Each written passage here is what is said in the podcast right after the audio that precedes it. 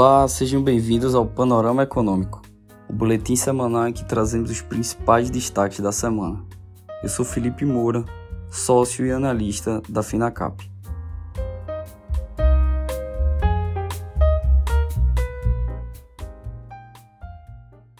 O Ibovespa interrompeu a sequência de duas semanas de queda e apresentou um movimento de recuperação, em paralelo a um alívio na curva de juros futuros, na medida em que os investidores aumentaram as apostas num possível corte na taxa básica de juros ainda no primeiro semestre deste ano. Os sinais de desaceleração da atividade econômica e a preocupação dos agentes com o mercado de crédito têm levado a curva de juros a precificar chances cada vez maiores de redução da Selic Selic já no mês de maio. A taxa do DI para janeiro de 2024 sofreu um tombo ao cair de 13,195 para 13,08, no menor nível desde 9 de novembro, enquanto a do DI para janeiro de 2027 recuou de 13% para 12,76%. Enquanto a proposta de arcabouço fiscal do ministro da Fazenda Fernando Haddad não é divulgada, o mercado reforçou apostas em um cenário no qual a Selic começa começa a ser reduzida já no primeiro semestre. Do lado macro, o Índice Nacional de Preços ao Consumidor Amplo, IPCA, indicador considerado a inflação oficial do país, subiu 0,84% no mês de fevereiro, segundo dados divulgados nesta sexta-feira pelo IBGE. O resultado vem na sequência de um avanço de 0,53% em janeiro e foi mais brando do que em fevereiro de 2022, mês que havia fechado com alta de 1,01%. Com isso, o país passa a ter uma inflação acumulada de 5,6% na janela de 12 meses. Já nos Estados Unidos, o ciclo monetário ainda é defasado em relação ao ciclo brasileiro. O presidente do Federal Reserve, Jerome Powell, jogou um balde de água fria nos investidores que ainda esperavam que o Banco Central amenizasse o aperto monetário nos Estados Unidos em breve. Em sabatina, no Comitê Bancário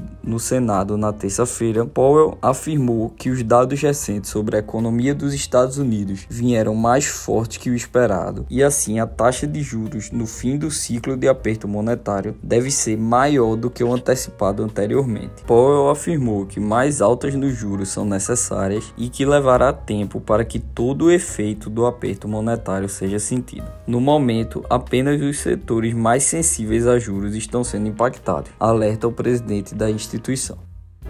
Esse foi mais um boletim semanal Panorama Econômico. Obrigado e até a próxima semana.